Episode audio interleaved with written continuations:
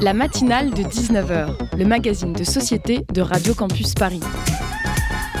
On y parle de sujets sérieux. Il n'y a pas d'édito enflammé sur le communautarisme blanc. De sujets moins sérieux. Ça peut être des bois sculptés à partir de formes naturelles interprétées. De ce qui se passe en Ile-de-France. Je me disais qu'à Paris, on était en avance sur la province. Et de débats pas forcément consensuels. Parlez-nous un peu de cette coupe monstruelle. Tous les jours, du lundi au jeudi, sur le 93.9.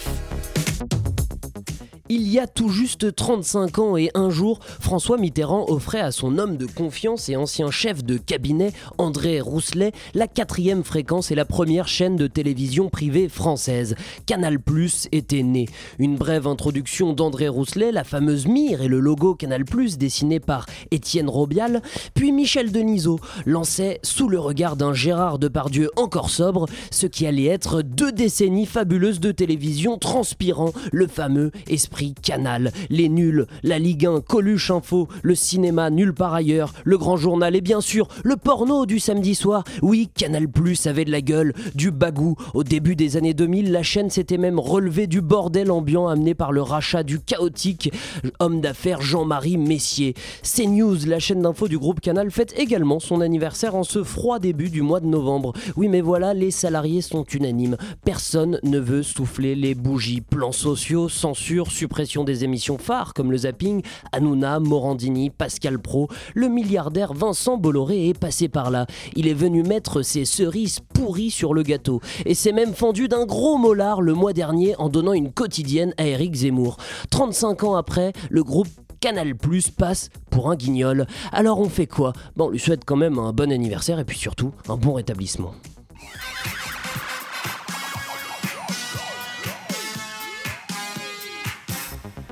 Du calendrier, ce soir nous parlerons des médias et pas n'importe lesquels puisque nous parlerons des médias indépendants avec Radio Parleur, le son de toutes les luttes. En seconde partie d'émission, nous recevrons le concours Eloquentia, programme d'expression publique au cours duquel les candidats se voient proposer une formation et un concours des éloquences. Euh, j'espère qu'ils ont aimé mon édito, j'espère aussi qu'ils aimeront nos chroniques car nous en avons deux ce soir. Alexandra fera un état des lieux de la démocratie en Europe de l'Est et puis Salomé nous parlera de la rétrospective Toulouse-Lautrec au Grand Palais. Restez avec nous sur le 93.9. La matinale de 19h, ça commence maintenant.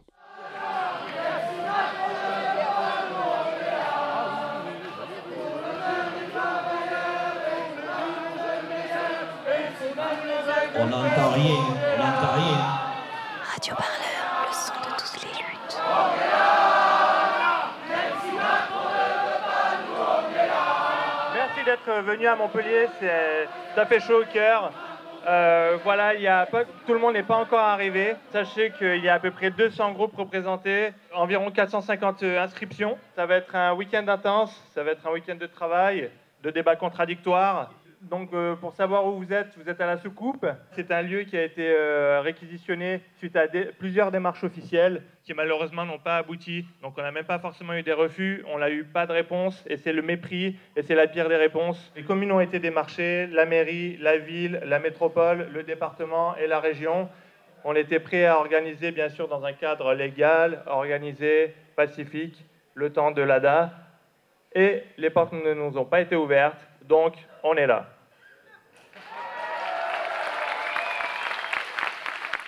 Vous l'avez entendu en son intro, c'était Radio Parleur, le son de toutes les luttes. Ils sont venus vous réclamer des sous. Non, plus sérieusement, parler de l'importance capitale de l'indépendance des médias. Je parle bien sûr de nos confrères de Radio Parleur représentés ce soir par Martin Baudrero. Bonsoir Martin. Bonsoir, bonsoir Lucas. Merci, euh, bienvenue chez toi. Merci d'avoir euh, accepté notre invitation avec moi ce soir pour mener cette interview. Bettina, qui fut un temps, dirigea cette émission d'une main de maître. Bonsoir Bettina. Salut Lucas. Alors euh, on va attaquer directement le vif du sujet. Après trois ans d'existence, Radio Parleur a récemment lancé sa première campagne de dons.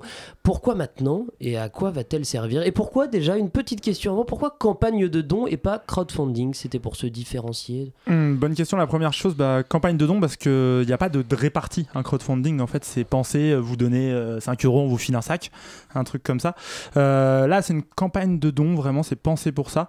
L'idée, c'est de proposer aux gens de s'impliquer euh, euh, un média indépendant qui fournit, euh, qui est un des seuls d'ailleurs à le faire, à fournir en podcast tous les jours, euh, chaque jour, du contenu dédié aux luttes sociales du point de vue des gens qui font les luttes sociales et en couvrant ces questions-là. Moi, j'ai juste une petite question pour revenir un peu à l'origine de tout ça. Comment est né Radio Parleur Quand Où Grâce à qui Toi, on le sait, euh, mais avec quelle euh, ambition? Alors Radio Parleur, c'est né euh, par euh, plusieurs euh, génitrices et géniteurs. C'est né en fait d'un mouvement social au départ, Mhm. ce qui est bien pour une radio qui couvre les luttes sociales et pour un média qui couvre les luttes sociales, qui était Nuit debout.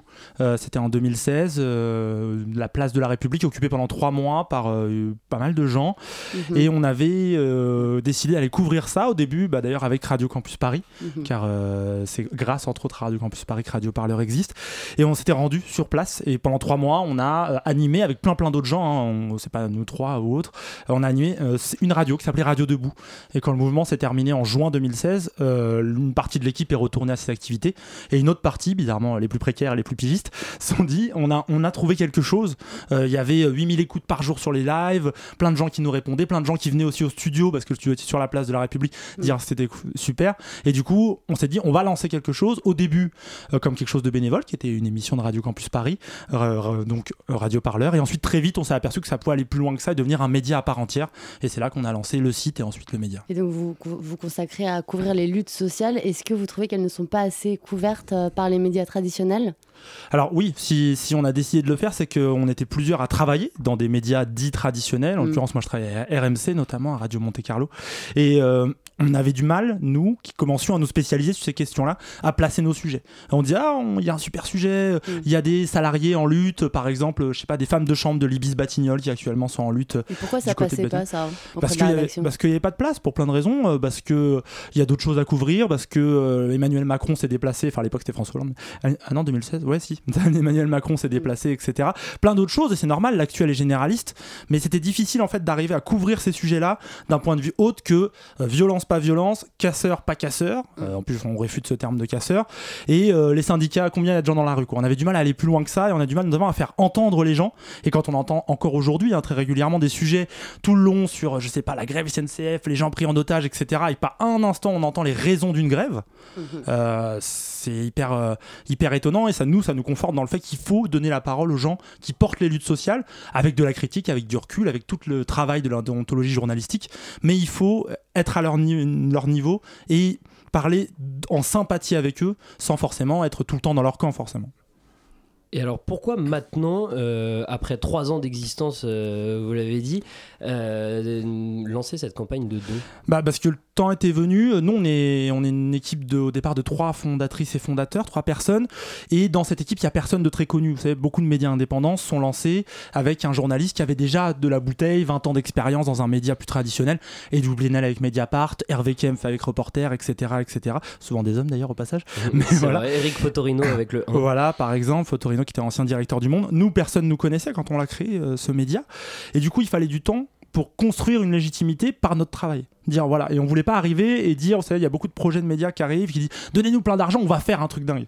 Non, nous on fait déjà quelque chose de sérieux, on pense. Ça fait trois ans, on est à plus de 500 euh, podcasts différents, des conférences, des entretiens, des reportages sur le terrain, des émissions. On travaille avec d'autres médias aussi qui nous légitiment, Reporter, Basta, etc. On travaille aussi avec Le Monde des fois. Donc vraiment, on a voulu attendre d'avoir quelque chose de solide, d'avoir aussi une activité autre solide, qui est l'éducation aux médias. C'est-à-dire qu'on passe quasiment notre temps à aller dans les écoles, à aller dans des centres de loisirs, à aller auprès de jeunes, d'adultes, et de faire de l'éducation aux médias auprès d'eux. Et pour Ça nous, c'est passe sous forme d'atelier. des ateliers radio, comme peut d'ailleurs en, en dispenser aussi Radio Campus Paris. Et le but, c'est d'amener des gens à faire leur propre émission de radio, leur propre journalisme à la radio. Et ça, euh, ça fait partie vraiment de ce qu'on veut faire. Donc, une fois qu'on avait monté ces deux choses-là, euh, il nous semblait qu'on était prêt à dire aux gens on est solide, on bosse bien, avec vous, on peut aller encore plus loin. Et euh, c'est votre soutien et l'information maintenant indépendante, elle a un coût. Et quand elle est gratuite, souvent, c'est que c'est c'est vous le produit, quoi. Donc, euh, n'hésitez pas à y penser, quoi. Et Du coup, comment vous faisiez avant Et bah, le premier, euh, le premier euh, ressource financière, ça a été d'abord euh, notre, notre chômage, notre chômage, nos ressources personnelles, l'aide aussi de proches, comme beaucoup de gens qui lancent une entreprise. hein. Là, c'est une association, mais qui lance en tout cas un projet. Donc ça, c'est la base. Ensuite, on a commencé à se faire un, peu d'argent avec l'éducation aux médias, c'est-à-dire qu'on on dispensait de l'éducation aux médias et on se payait nous-mêmes.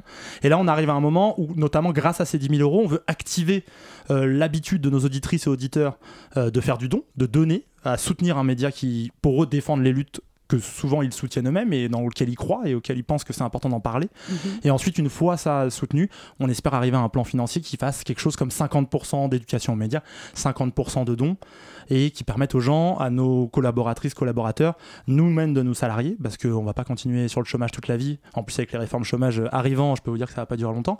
Et ensuite, on veut que les journalistes qui travaillent avec nous, qui aujourd'hui sont plutôt la plupart bénévoles, euh, soient payés et puissent vivre de ce qu'ils font. Mais d'ailleurs, c'est c'est assez intéressant de, de travailler comme ça avec des bénévoles, parce qu'il y a quatre journalistes euh, et rédacteurs en chef permanents et des dizaines de bénévoles, entre 30 et... euh, Une trentaine de personnes Trentaine, qui tournent autour du, du média. Euh, donc le média repose forcément un peu sur, euh, sur leur travail. Est-ce que c'est un système qui, pourrait, qui, qui va se maintenir, qui pourrait se maintenir? Est-ce que les bénévoles, eux, ils trouvent leur compte Je pense qu'il y aura toujours des gens qui participeront, euh, qui feront des articles et des sujets et des reportages euh, ou des captations de conférences, je sais pas, en bénévole, parce qu'ils y trouvent quelque chose où il y a moins peut-être de pression que lorsqu'on est payé, etc. Et du coup, vous les formez également? On les forme, on les accompagne, exactement, on retrouve euh, ce qu'on a nous-mêmes appris dans les radios associatives. Moi, j'ai travaillé à Radio Campus Paris, j'étais service civique et autres. J'ai appris ici, euh, on continue en fait ce qu'on a appris dans les associations, dans les radios associatives et on les forme. Mais à terme, il y a des gens qui sont avec nous, qui ont envie de continuer avec nous, mais il va bien falloir à un moment qu'ils payent un, loyer, un salaire, etc. Donc on a, le but c'est quand même d'aller vers la professionnalisation, d'avoir de plus en plus de gens qu'on paye au, au final. Ça, ce sera dans un deuxième temps. Là, on est en train de construire les murs. euh, pour que le projet il dure longtemps. Et ces murs-là, c'est d'abord de salarier les personnes Donc, Vous allez permanentes. investir dans l'humain avec cet argent en premier lieu. On va investir dans de l'humain, du matériel aussi, euh, Mm. plus neuf. Là, on, on vient juste de, de fabriquer avec trois bouts de ficelle un studio radio dans une des pièces euh, du bâtiment où on est. Mm-hmm. Mais voilà, le but, c'est c'est de monter en, en qualité et de dire aux gens, si vous participez, vous soutenez en fait euh, la création d'un média indépendant et les causes que vous- auxquelles vous croyez, elles ont besoin d'être entendues et ça se fera pas avec BFM ou avec CNews ou euh, etc. On en parlait il y a deux minutes dans l'édito. Et alors, vous êtes un média web et un podcast. Donc, euh, ça a commencé en étant une, une, radio. Euh, pourquoi le média du podcast? Est-ce que c'est est-ce que c'est parce que effectivement ça a démarré comme ça? Est-ce que c'est parce que c'est en train de devenir un peu populaire? Ou parce que c'est Enfin, c'est quoi qui vous, qui vous intéresse dans ce média particulièrement la première chose, c'est que c'était euh, assez facile, et notamment avec Radio Debout, de maintenant c'est simple de commencer à prendre du son, de travailler son son, etc., et de le mettre sur Internet. Ça demande assez peu de moyens. Mm. On n'a pas payé une diffusion à FM, etc., à demander une fréquence. Donc ça, c'était intéressant. Mm. Ensuite, effectivement, nous, on a commencé à faire ça au moment où on a vu euh, le podcast euh, monter, remonter même, parce qu'il est revenu de, de loin, euh, Mm. avec Arte Radio, avec euh, Boxon à l'époque qui n'existe plus, avec euh, aujourd'hui les nouvelles écoutes, Binge, etc. On voit qu'il y a un mouvement du podcast dans lequel, quelque part, on s'inscrit, parce qu'on est proche euh, dans les formats concrets, mais en même temps on est très différent parce que je pense qu'on est les seuls dans le monde, ce petit monde là du podcast, à faire euh, du reportage de terrain Ouais. très régulièrement, à capter. Alors des conférences, il y en a aussi, mais en tout cas êtes plus on a sur une le manière. fond que sur la forme en fait. Ouais, je sais pas. Après, je veux pas dire que les autres le font pas, mais en tout cas, on essaie de sortir un maximum du studio, ce qui est moins le cas Ouais, peut-être des autres, ouais. euh, des autres studios de podcast qui font aussi des très belles choses. Hein. Je suis pas là pour faire des classifications. Chacun écoutera ce qu'il C'est veut. moins de la création sonore que du reportage. Et, Voilà, euh, c'est plus sur le terrain. Et le but vraiment, nous, c'est d'être le son de toutes les luttes auprès des luttes et sur le terrain. Il y a des émissions, il y a des conférences, il y a de l'analyse, hein. mais euh, pour nous, c'est très important de continuer à sortir très régulièrement du studio et pas juste avoir un studio où des gens vont venir régulièrement. Je trouve qu'en radio notamment, pour aller plus loin que le podcast, il y a de moins en moins ce genre d'émissions. On laisse de, plein, de moins en moins de place au reportage, aux documentaires sonores, etc. Nous, on essaie d'en remettre un maximum. Et parce que les gens qui écoutent du podcast, ils ont cette envie d'écouter des formats longs, euh, des formats peut-être différents, d'être un peu surpris aussi par les sujets. Et du coup, euh, on essaye de leur fournir ça, à la fois en suivant une actualité, mais en même temps en allant des fois plus loin avec des choses qui vont faire 30, 40 minutes, des entretiens d'une heure, prendre le temps. Quoi. Vous parlez d'aller plus loin que le podcast. Est-ce qu'on pourrait imaginer un radio-parleur version papier? Est-ce qu'il est qu'il y a des rêves qui se nourrissent euh, Euh, si vous donnez beaucoup de dons, ouais.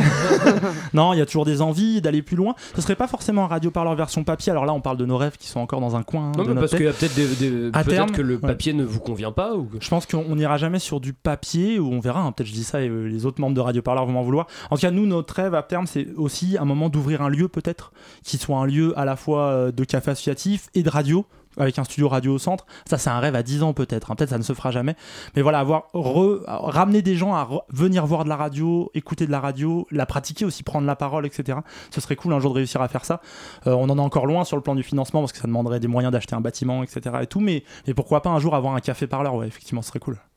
Vous vous définissez comme un, comme un média indépendant? Oui, complètement. Et, et par rapport à quoi par, par, Par rapport, rapport, au, au- par rapport au, au Euh, public, par, par rapport, privé, Est-ce qu'il n'y a à- pas de pub Euh, par rapport à Bolloré, par rapport à Patrick Drahi, euh, par rapport à Bernard Arnault, en tout cas un média indépendant par rapport aux milliardaires. Euh, Aujourd'hui, nous sommes un média associatif. Personne, aucun milliardaire, aucune personne ne possède seul ce média. Il est complètement indépendant et libre. Et la seule chose qu'il finance, c'est de l'éducation aux médias, donc apprendre à des gens à comprendre mieux les médias. Et euh, vous, les personnes qui nous écoutent, les personnes avec qui on parle, qui donnent des dons et qui nous soutiennent. Et ça, on peut pas exister sans eux. Est-ce que euh, la casquette de journaliste justement indépendant, ça, ça vous facilite la tâche sur le terrain? Est-ce que euh, les, les gens vous parlent plus facilement? Est-ce qu'il y a une proximité particulière qui s'installe? Euh, dans les manifestations? Oui, clairement. Je ne sais pas s'il y a une proximité particulière qui s'installe. En tout cas, on n'a pas les difficultés que peuvent rencontrer notamment des grands médias télé, parce que souvent la caméra fait peur, et Mhm. aussi parce que à force de venir, à force d'être vu, ils créent forcément une inimitié. On n'est jamais repoussé. Je prends l'exemple des Gilets jaunes. On a fait plus de 60 sujets sur les Gilets jaunes cette année. Là, on a fait un peu le, le compte, c'est beaucoup. Et on n'a jamais eu le moindre problème euh, d'agression, de limiter. Les gens nous voient arriver, ils disent Ah, dis donc, les médias, c'est pas très cool, etc. Et quand on leur explique que c'est radio parleur, médias indépendants, en plus on commence à être un peu connu par ces gens-là, puisqu'on traite beaucoup de sujets. Et du coup, on n'a jamais eu euh, le moindre problème de violence qu'ont pu être apportés par euh, des journalistes de BFM TV, d'LCI, de l'Express, je ne sais pas.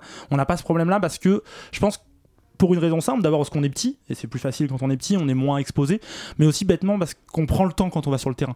Là, euh, le reportage qu'on a entendu en ouverture de cette interview, c'est l'assemblée des assemblées des Gilets jaunes, c'était la quatrième à Montpellier.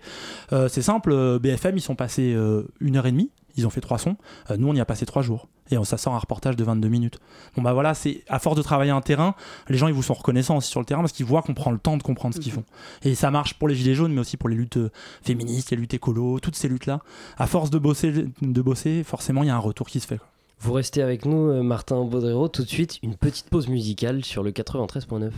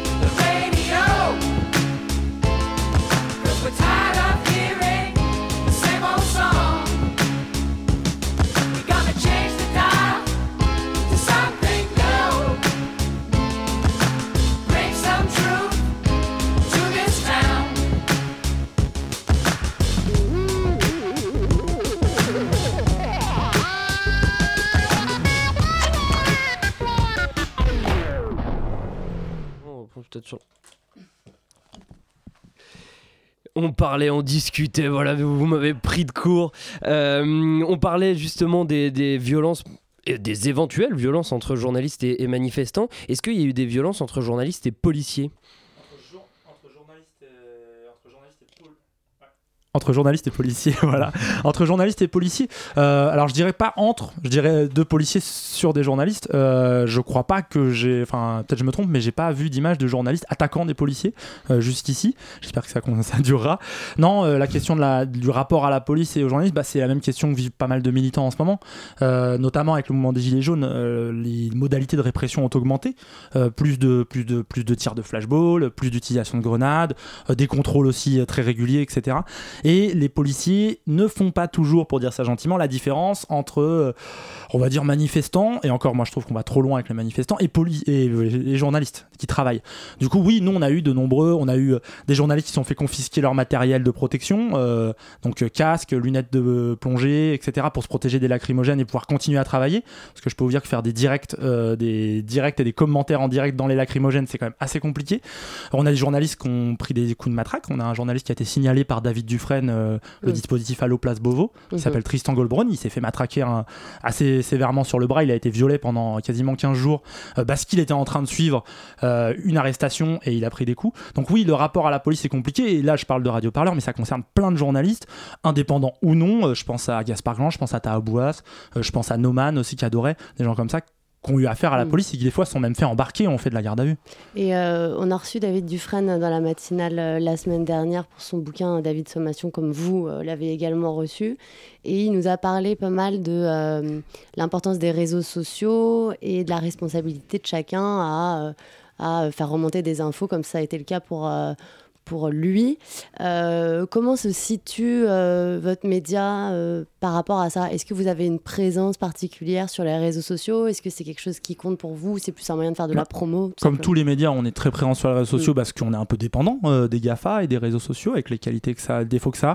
Mm. Nous, on est très actifs sur Facebook, on est très actifs sur Twitter. On a un compte qui maintenant atteint les 10 600 abonnés, je crois. Mhm. Donc on commence à avoir des vrais échanges. C'est à la fois un outil pour faire exister des luttes qu'on peut pas forcément couvrir parce qu'on se dit le sont de toutes les luttes, mais euh, c'est des jeunes journalistes qui travaillent, souvent bénévolement. Je peux vous dire que les luttes sociales, il y en a plus de 300 par, euh, par, euh, par mois, par jour, par j'ai pas le chiffre exact. c'est difficile d'information, C'est aussi une source d'information. Après, elle est à prendre avec beaucoup de. Ouais. C'est un torrent d'informations. Twitter, Comment on par fait exemple. le tri euh, en tant que Comment on fait le tri indépendant On fait le tri en vérifiant, en vérifiant ses Mm. sources. euh, la source unique, c'est la fin des haricots, dit Edoui Plenel, il a plutôt raison. Mhm. Euh, on prend le temps, on revérifie des sources, on va sur le terrain aussi, voir ce que c'est vraiment euh, les choses, on fait attention aux photos. Ça, c'est un, mais ça, c'est étonnamment de devoir le rappeler, c'est le travail de base du journaliste. Ouais. Et plus que jamais, avec l'explosion du nombre de sources qui viennent à nous, c'est le travail d'à la fois de savoir trier ses sources, de faire attention à qui parle, d'où ça parle et euh, pour quels intérêts.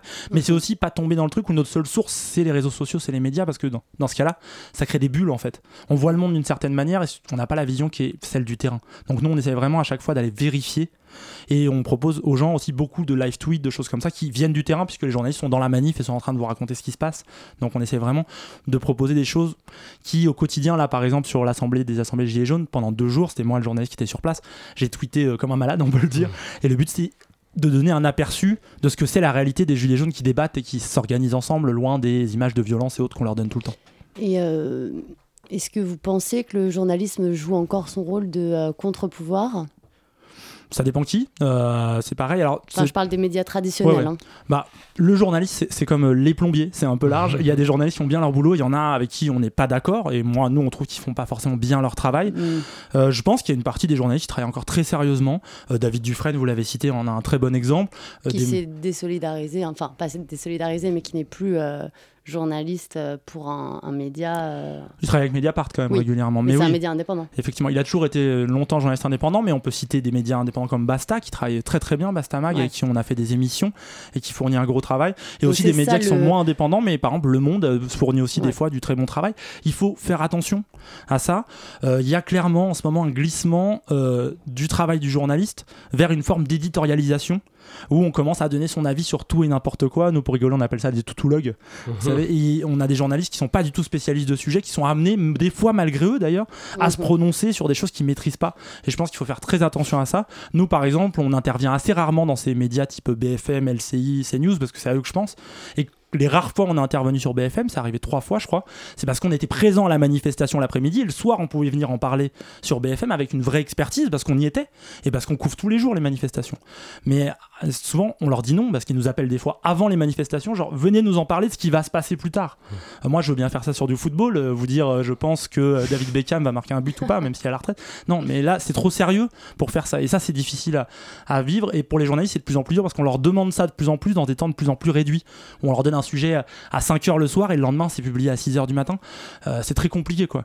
Donc il faut qu'on reprenne le temps. Et nous, médias indépendants, on a cette chance de pouvoir reprendre le temps sur le- la vitesse de l'information. Bien sûr, il y a toujours l'actualité qui nous fait courir. Euh, le 17 novembre, par exemple, arrive des Gilets jaunes. Aujourd'hui, c'était l'anniversaire des 1 an de l'effondrement à Aubagne, euh, à Marseille, dans des bâtiments. Euh, ça, c'est des choses où on doit être là. Et d'ailleurs, on peut pas toujours être là. Aujourd'hui, on n'a pas de sujet sur Aubagne parce qu'on n'avait pas les moyens d'avoir un journaliste là-bas. Bah, si vous voulez plus de sujets sur Aubagne et sur Marseille, faites un don à Radio Parleur, par exemple. Comment on fait un don à Radio Parleur? Assez simplement, Si on va sur le site euh, radioparleur.net slash don et ensuite euh, il suffit de cliquer, on met sa carte euh, bleue et vous faites un don, soit mensuel, soit ponctuel. Euh, le truc intéressant, le petit, le petit bonus qu'on a fait pour vous, c'est qu'on est reconnu comme euh, un vrai média de presse par la CPPAP, qui est la commission qui reconnaît les entreprises de presse, même si nous on est une asso. Et du coup, quand vous nous donnez 100 euros ou 10 euros, vous récupérez 66% de la somme. Bon, pour 10 euros, vous récupérez 6,50 euros aux impôts. Euh, donc n'hésitez pas. Si vous, avez, si vous payez des impôts, n'hésitez pas. on compte sur vous. Non, mais c'est quand même utile et ça permet aux gens, je pense, de euh, donner un peu plus et euh, aussi de rediriger une partie des impôts qu'ils payent vers des causes auxquelles ils croient. C'est soit nous, mais ça peut être d'autres médias indépendants, ça peut être d'autres causes parce qu'on n'est pas les seuls. Et du coup, n'hésitez pas. C'est il y a nous, il y a plein de médias indépendants qui sont en cagnotte dedans actuellement. Euh, Street Press, Reporter Valette bientôt, Bastamag, etc. Ces médias-là, faut les sympa, soutenir il tous fait la ensemble. promo pour la concurrence. Voilà. C'est pas de la concurrence justement. C'est intéressant que tu dis ça. En fait, ces médias-là, ma concu- notre concurrence à nous, c'est BFM, c'est d'autres choses comme ça. Pas en termes de taille de gens qu'on touche, parce qu'on touche beaucoup moins de gens qu'eux, mais l'information qu'ils portent aujourd'hui, nous, on se reconnaît pas dedans et on a l'impression que les gens, les gens Mhm. se reconnaissent pas dedans. Par contre, les médias libres, on est dans, la- dans le même euh, camp, si c'est le mot, je sais pas si c'est le bon mot, mais en tout cas dans les mêmes méthodes de travail et on essaye ensemble de, de proposer quelque chose de qualitatif avec nos petits moyens, avec des fois nos limites, mais euh, on le fait avec, euh, avec du cœur, je crois. Tu parles de BFM, de, de CNews, c'est des médias qui, qui sont détenus par des, des grands industriels. Euh, quel est leur intérêt? Est-ce qu'ils gagnent vraiment beaucoup d'argent ou qu'est-ce qu'ils gagnent ces grands industriels? Ils y gagnent du, ce qu'on appelle du soft power. Euh, ils y gagnent en fait la capacité. l'influence. Ouais, de l'influence, une forme d'influence. Euh, moi, je pense pas qu'il y ait une influence directe, c'est-à-dire que Patrick Drahi prend pas son téléphone tous les jours pour appeler euh, le petit journaliste qui fait un sujet sur la grève à la SNCF, mais ils ont infusé à travers les gens euh, qu'ils ont mis à la tête de ces, de ces médias-là, ils ont infusé une pensée, une, une, une manière de couvrir l'actualité, souvent libérale, faut bien le dire, euh, souvent très libérale et pro-libérale, et qui donc forcément euh, fait que lorsque la- les, les cheminots et SNCF font grève, on, on se demande, on va pas les voir pour leur dire mais pourquoi vous faites grève, on va voir les gens pour dire ah je suis pris en otage, etc. Effectivement, c'est pas très agréable pour eux et on, on doit les entendre ces gens-là, il n'y a pas de problème, mais on doit aussi bon, entendre quoi. tout. C'est, je dirais que c'est la multiplicité des points de vue à l'antenne et ça c'est une vraie question qui se pose pour ces médias-là. Est-ce qu'il y a une forme d'autocensure aussi parfois par rapport à son, son actionnaire qu'on peut avoir en Là, tant que je- journaliste Je peux vous parler qu'en tant que journaliste qui a travaillé 6 ans pour Patrick Drahi, du coup, à RMC. Oui, Euh, autocensure, c'est un grand mot, mais lorsqu'on est au bout d'une chaîne de production, euh, notamment produire une matinale radio, c'est beaucoup de travail. Euh, c'est tous les jours euh, remonter le rocher jusqu'au haut de la pente et refaire quelque chose. Du coup, lorsqu'on est au bout d'une chaîne de production, qu'on choisit même pas ses sujets, moi j'ai pas choisi. Il y a beaucoup de sujets que j'ai pas choisis sur RMC. On venait me voir, on me dit ah aujourd'hui il fait beau, tu vas faire le beau temps sur les terrasses, va demander aux gens si c'est cool. Voilà, bon, c'est pas un sujet que j'aurais proposé moi-même. Et du coup, on a vécu cette frustration et forcément par les sujets, les angles qu'on nous propose ou qu'on nous impose, etc. Ça limite les sujets qu'on peut faire. Et il y a des plein de luttes, plein de plein de mobilisations, plein d'initiatives qui par leur multiplicité aussi euh, passent un peu à l'as sous le radar médiatique et des fois c'est un peu injuste parce que il y a des gens qui font des travaux Mais des pourquoi ils décident d'aller s'intéresser euh, euh, à la météo plutôt que de soutenir euh, ou plutôt que de couvrir pardon des, euh, des luttes sociales? Ah, faudrait leur demander à eux. Euh, Moi, je pense Non, mais que c'est une vraie ils question, sont généralistes. Il y a une que question aussi de ça. Les gens ont envie de suivre aussi. euh, ça marque l'évolution d'une année. Euh, les sujets de Noël et ce qu'on appelle les marronniers. Donc, euh, je C'est crois que les gens une aiment forme ça de aussi. divertissement en fait. Peut-être. À voir. C'est moi je, je vais pas juger ce qu'ont fait les autres, c'est pas, c'est pas ça, mais euh, je pense que c'est intéressant d'avoir des médias qui se spécialisent sur des thèmes précis. Nous, c'est les luttes sociales, euh, Reporter, c'est l'écologie. Voilà, nous, on sait de quoi on parle. Euh, demain, si vous demandez un sujet sur, je sais pas, le dernier album de Michael Jackson, allez voir un média culturel. Nous, on n'est pas Mm. spécialiste, voilà, et donc on ne vous dira pas qu'on sait quelque chose qu'on sait pas. Et alors, vous couvrez les luttes sociales à Paris et aussi dans toute la France. Vous parlez aussi de sujets internationaux, mais est-ce que vous, vous envisagez peut-être un jour d'envoyer des, euh, des journalistes à Ah, on l'international aimerait bien, ouais, ça fait partie des, des besoins qu'on a en termes de financement. Mm. D'abord, avant même d'en envoyer, tout simplement payer des correspondantes ou des correspondants Mm. là-bas, euh, c'est important. Aujourd'hui, le sujet qu'on a fait, on a fait un sujet au Rojava, donc euh, au Kurdistan, Euh, on a fait un Syrien, on a fait un sujet au Chili. Tout Mhm. ça, ça a l'air d'être des sujets faits là-bas, et en fait, non, c'est des gens. le Rojava, c'est via Signal, l'appli Signal qui est sécurisée. On a appelé quelqu'un qui nous a accordé une interview. Au Chili, c'est des amis chiliens qui sont enregistrés sur WhatsApp d'une des journalistes qui avait vécu au Chili, du coup, elle pouvait avoir des choses. On trouve des petits trucs comme ça. C'est artisanal, mais c'est artisanal l'envie est là, quoi. et ça manque, comment dire, ça manque de terrain. Encore une fois, on revient à ça. Euh, le meilleur sujet sur le Chili qu'on fera, c'est lorsqu'on aura les moyens de payer des billets pour aller au Chili. Sur Hong Kong, c'est pareil. Le Liban, la Bolivie, enfin aujourd'hui partout, il y a des luttes sociales qui se créent. Mm. Ça, c'est les luttes les plus visibles. Il y en a aussi des, des quasiment invisibles, Euh, des je sais pas, des luttes. euh, je, me- Mm. je je pense aux Inuits par exemple qui au Canada se mobilisent en ce moment, etc. Est-ce qu'on peut parler d'un mouvement euh, international de, de la presse indépendante C'est-à-dire, est-ce que vous voyez dans d'autres pays euh, la presse indépendante se développer, au moins dans les démocraties Je dirais que c'est le contraire. Moi, je vois plutôt la presse indépendante disparaître au profit euh, de presse euh, Mm. se centralisant autour de magnats de la presse. Donc, Mm. je sais pas, Rupert Murdoch aux États-Unis, Patrick Drahi dont on a déjà cité ici, Bernard Arnault pour les plus francophones. Donc, le contraire, c'est ça. C'est il y a des choses qui se créent, il y a des super trucs qui se créent. Aux États-Unis, par exemple, il y a The Intercept qui a été créé par Glenn Greenwald, qui est le journaliste qui a révélé l'affaire Snowden notamment, qui est totalement indépendant et soutenu par des dons. Donc, on peut faire des choses. euh, Il y a des choses aussi anciennes qui sont solides. The Guardian euh, en Angleterre, c'est une fondation qui soutient The Guardian et donc du coup, c'est pas capitalistique. Il y a plein de choses intéressantes, mais c'est de plus en plus dur de fonder des nouvelles choses, de proposer des choses en dehors des moyens des personnes euh, milliardaires. Et c'est normal, c'est parce que elles ont cette capacité à vous fournir beaucoup d'argent tout de suite pour travailler, à payer des gens. Et ça, c'est un pouvoir qu'elles ont de plus en plus dans la presse, mais dans plein d'autres endroits aussi. Il y a des choses qui se créent, alors soutenez-les. Merci Martin d'être venu discuter Merci avec nous de la nécessaire indépendance des médias. On rappelle à nos auditeurs qu'ils peuvent faire un don sur le site radioparleur.net. Slash don, ouais. Slash don. Euh, Faites-le, c'est important. Merci également à Bettina d'avoir mené cette interview à mes côtés. Tout de suite, un petit intermède musical sur le 93.9.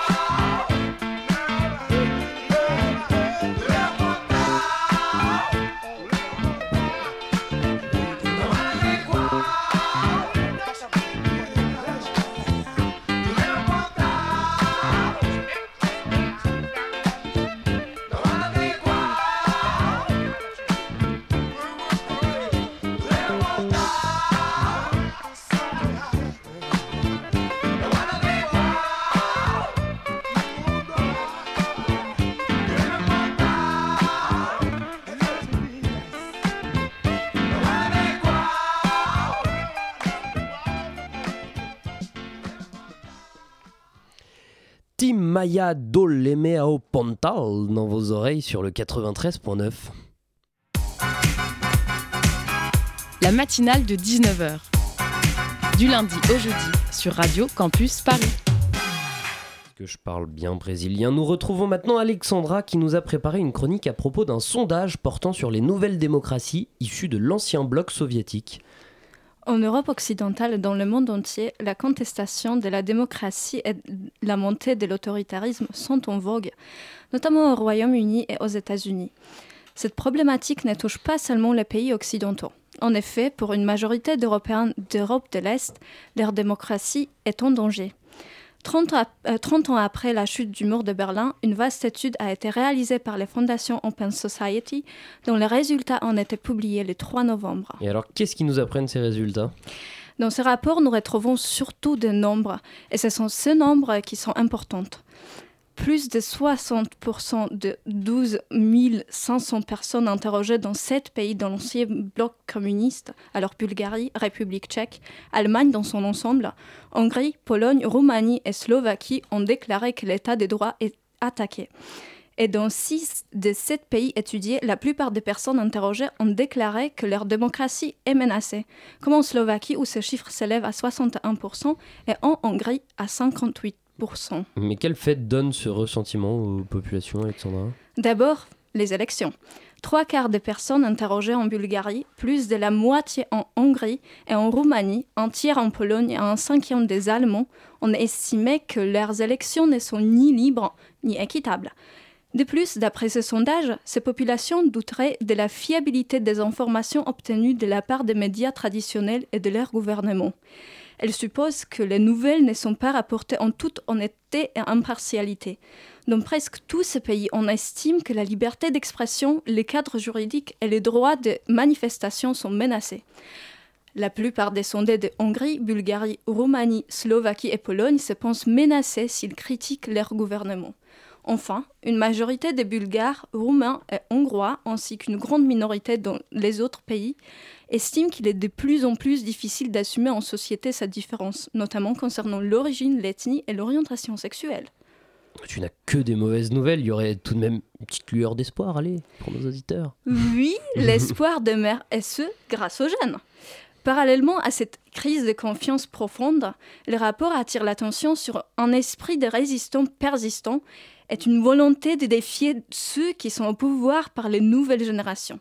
L'engagement civique s'est popularisé notamment parmi les individus nés depuis les années 80, qui sont confiants en leur habilité à changer le monde pour le mieux. Parmi eux, la génération Z se démarque pour leur capacité à se mobiliser massivement et rapidement, ainsi que leur disposition innée à naviguer sur l'Internet et trouver les informations. Selon les auteurs, ils ont la conviction de pouvoir être la clé du changement. Dernier point, mais non le moindre, selon ce sondage, dans ces pays, les jeunes femmes éprouveraient plus d'empathie et de tolérance, la, majorité d'entre elles affirmant que les groupes LGBT et autres minorités devraient être plus protégés. Elles seraient alors les principales vectrices d'un changement positif. Eh bah merci, on finit sur du positif avec une petite euh, lueur d'espoir. Restez avec nous dans la matinale de 19h. On va passer au Zoom présenté ce soir par Félix de la rédaction de Radio Campus Paris qui accueille une organisatrice et une finaliste du concours Eloquentia. Vous en saurez plus juste après ce petit jingle Zoom. Euh, nous proposons euh, une programmation qui se veut euh, décloisonnante. On a toujours un escape game, on a un jeu de plateau, de stratégie. Plusieurs euh, groupes de musique. Il y a aussi du fantastique. avec euh, des artistes euh, internationaux. Un lieu d'échange, de rencontre avec de la réflexion. participative et interdisciplinaire. Voilà, et il y aura plein d'autres euh, surprises. Le Zoom, dans la matinale de 19h. Bonjour Rachel Bizouarne, bonjour Laure Carassus, merci d'avoir accepté notre invitation. Laure Carassus, vous êtes finaliste d'Eloquentia Nanterre et vous participez à la finale internationale qui aura lieu le mercredi 13 novembre à la Philharmonie de Paris. Rachel Bizouarne, vous êtes organisatrice du concours Elo- Eloquentia, concours d'éloquence qui a vu le jour en 2012 en Seine-Saint-Denis.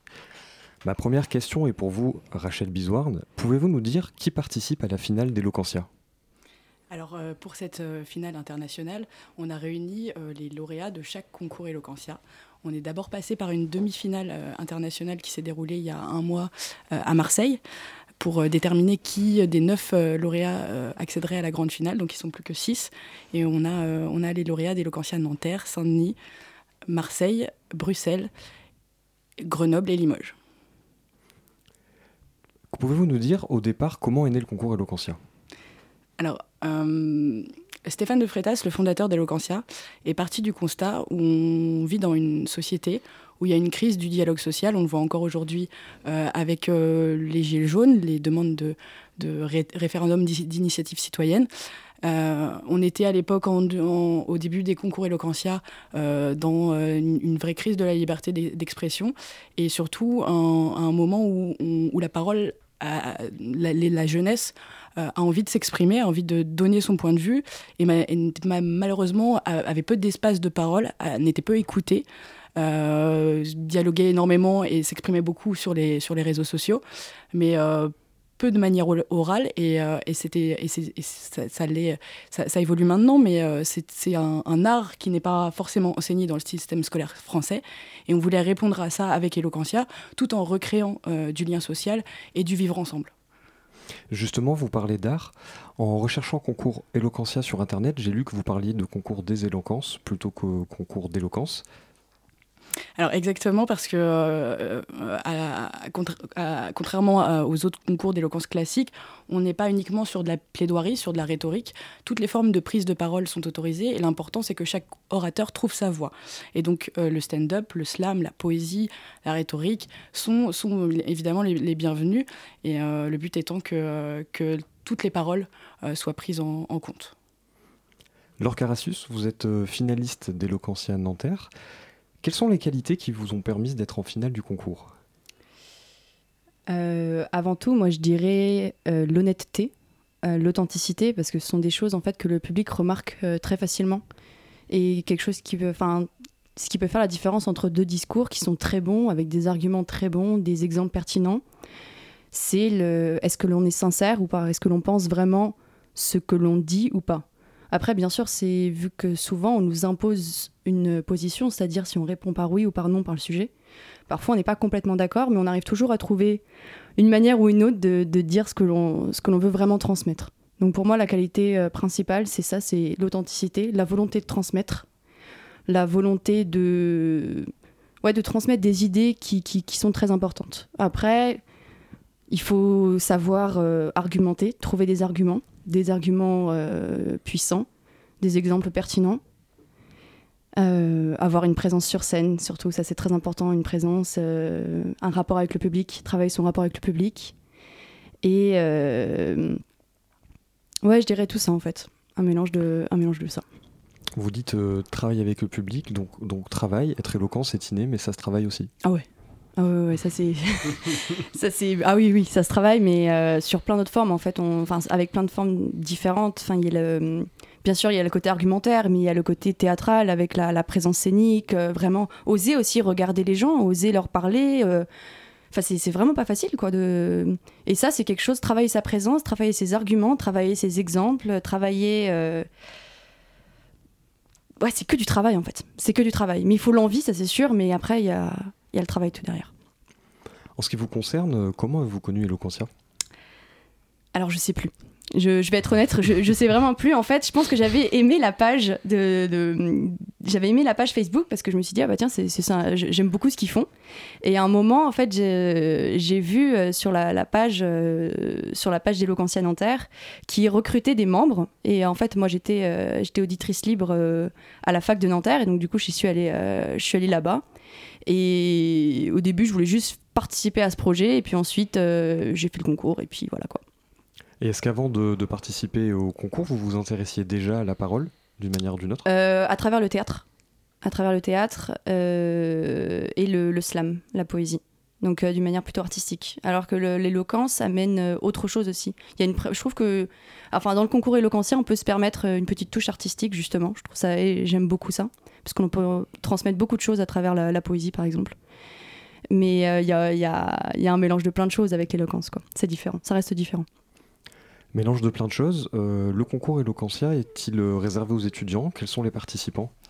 Euh, le concours Eloquentia est réservé euh, à toutes les personnes euh, entre 18 et 30 ans, euh, résidents ou étudiants dans le département où est implanté le concours. Le but étant que ce soit le plus inclusif possible. Quel est le meilleur orateur de France en titre? Que vous tenterez de détrôner euh, lors de la finale Euh, il s'appelle euh, celui de l'année dernière, c'est ça? Il s'appelle Théo Tim. Théo Tim, qui, qui, était de, qui est de Limoges. Et il est étudiant, quel est son profil? Alors, il était. euh, il- enfin, il est encore étudiant en droit à la fac de Limoges. Donc, euh, donc, en fait, ce qui est bien avec Eloquentia, c'est que vous avez des étudiants en droit, mais aussi des gens qui ont en plus un profil artistique. Donc, enfin, enfin, vous avez vraiment plein, plein, plein de gens. On connaît les concours d'éloquence organisés par les facs de droit ou les grandes écoles. En quoi ce concours-là est différent?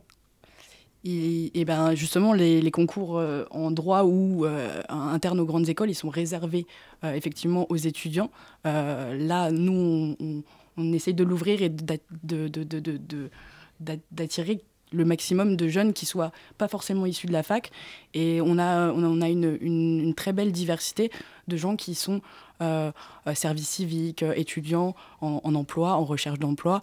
Et c'est ce qui fait la beauté, je pense, du, concours, c'est que toutes ces personnes-là, elles se retrouvent euh, mélangées. Euh, certes, le concours est, un concours, donc une compétition, mais ce qui, en, émerge, c'est plutôt un esprit de, cohésion sociale qui, fonctionne, en fait, et qui donne aussi beaucoup d'espoir pour la suite. Et justement, en parallèle de la compétition, Eloquentia euh, donne aussi des, formations, des ateliers?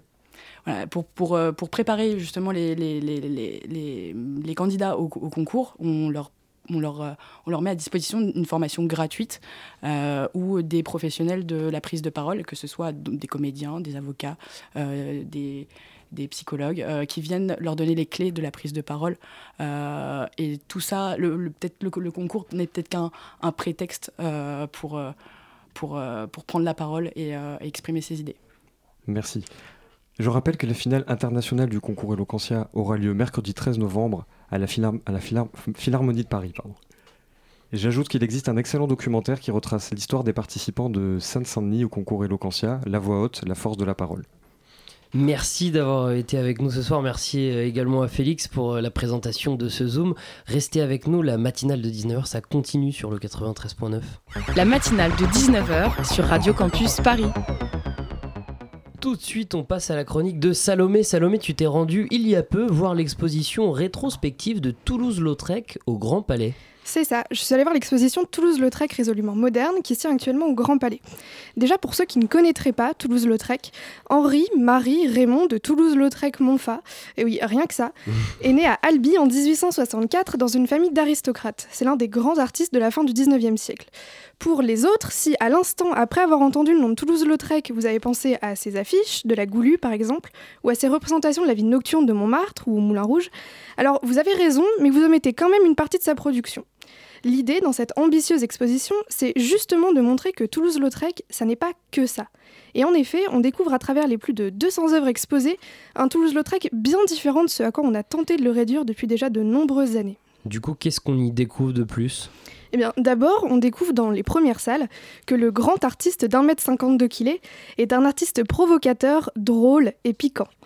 En 1884, Toulouse-Lautrec est dans l'atelier d'un peintre qui s'appelle Fernand Cormon, et avec les autres élèves, il doit réaliser une copie d'un tableau de Pierre Puvis de Chavannes qui s'intitule Bois sacré, cher aux arts et aux muses. Pour nos auditeurs, il faut imaginer que ce tableau, c'est une grande huile sur toile de quasiment 1 mètre sur 2 mètres 30, représentant des nymphes, donc des femmes à moitié nues, qui se reposent, qui discutent, le tout dans un environnement idyllique, serein, sous un portique antique, enfin bref, un lieu idéal. Et là, Toulouse-Lautrec décide de parodier le tableau et lui donner un tout autre sens. Dans le bois à droite de la composition, il ajoute des hommes qui font la queue et transforme donc les muses en prostituées. Comble de la provocation, il représente parmi eux Léon Bonnat, qui était son ancien maître, et qui est le peintre académique par excellence, donc pas trop du genre à aimer être représenté avec des prostituées. Mais Toulouse-Lautrec, c'est aussi faire preuve d'autodérision, puisqu'il ne manque pas de se représenter parmi les clients, de dos et en train d'uriner, histoire d'enfoncer le clou et de faire un bon pied de nez aux académistes. Et en fait, c'est quelqu'un qui n'a jamais rien pris au sérieux. Oui, en gros, il a bien aimé se foutre du monde. Mais attention, il ne faut pas s'arrêter à cette image, parce que c'est justement ce qu'on retient trop souvent de lui. Ce que j'ai compris à travers cette exposition, c'est que Toulouse-Lautrec, c'est avant tout et surtout un artiste humain, qui n'a cessé tout au long de sa carrière de représenter les gens, tous les gens, sans jamais les juger. Quand on pense à Toulouse-Lautrec, on pense aux danseuses de Cancan, on pense à l'homme amateur de sexe tarifé qu'il était, et donc on l'associe à un profiteur des femmes et de leur corps. En réalité, Toulouse-Lautrec, c'est un amoureux et un passionné des femmes. En 1896, il publie un recueil de 12 lithographies qui s'intitule Elle et qui est une plongée dans l'intimité des prostituées. On les voit en train de se coiffer, de se déshabiller devant un client, ou bien simplement passives, pensives ou rêveuses. Ce recueil, c'est un témoignage poignant de leur vie. Toulouse-Lautrec parvient à capter des instants de vie, à les saisir sur le vif et à les retranscrire de la manière la plus pure et la plus vraie qui soit, à la manière d'un photographe. Et c'est très touchant, c'est doux, c'est émouvant tant c'est sincère et réaliste, et c'est surtout fait avec une réelle élégance. Toulouse-Lautrec disait vouloir faire vrai et non pas idéal, et c'est exactement ce que l'on ressent ici. C'est vrai. Pourtant, ce recueil n'a pas reçu le succès qu'il méritait à l'époque parce qu'il n'était pas assez explicite et ou érotique. Et on comprend maintenant que ceux qui ont jugé et critiqué Toulouse-Lautrec avaient bien tort et n'avaient pas saisi toute la portée de son œuvre. Parce qu'effectivement, Toulouse-Lautrec est un artiste résolument moderne, comme l'indique le titre de l'exposition. C'est un artiste moderne dans sa composition, moderne dans son coloris, moderne dans sa technique, mais surtout moderne dans son choix et dans son appréhension du sujet. Il faut dire aussi que Toulouse-Lautrec bouleversait et s'affranchissait des conventions, mais malgré lui, parce que c'était avant tout un artiste libre. Et c'est cette liberté qui fait de lui un précurseur. On découvre dans cette exposition un Toulouse-Lautrec sous un nouveau jour, et on explore toutes les facettes de sa personnalité. Alors allez voir l'exposition de Toulouse-Lautrec au Grand Palais. C'est beau, c'est drôle, mais c'est surtout bouleversant de vérité. Merci Salomé Courrézy. On rappelle que Toulouse-Lautrec, résolument moderne, c'est en ce moment au Grand Palais. Il est venu le temps pour moi euh, de vous dire à tous au revoir. Merci à Bettina de m'avoir accompagné tout au long de la première partie de cette émission. Un grand merci à Alexandra et à Salomé pour leur chronique. Merci à Félix pour le Zoom, à nos invités qui sont encore avec moi, à Jules pour la coordination et bien sûr un grand merci à Caroline d'avoir gentiment ouvert nos micros. C'était vraiment très gentil. Merci hein. et puis mille merci à vous chers auditeurs. Si vous êtes plus, vous prenez du rap. Si vous êtes moins, partagez-vous les milliers de baisers que je vous envoie. La matinale de 19h, ça reprend demain, même heure, même antenne.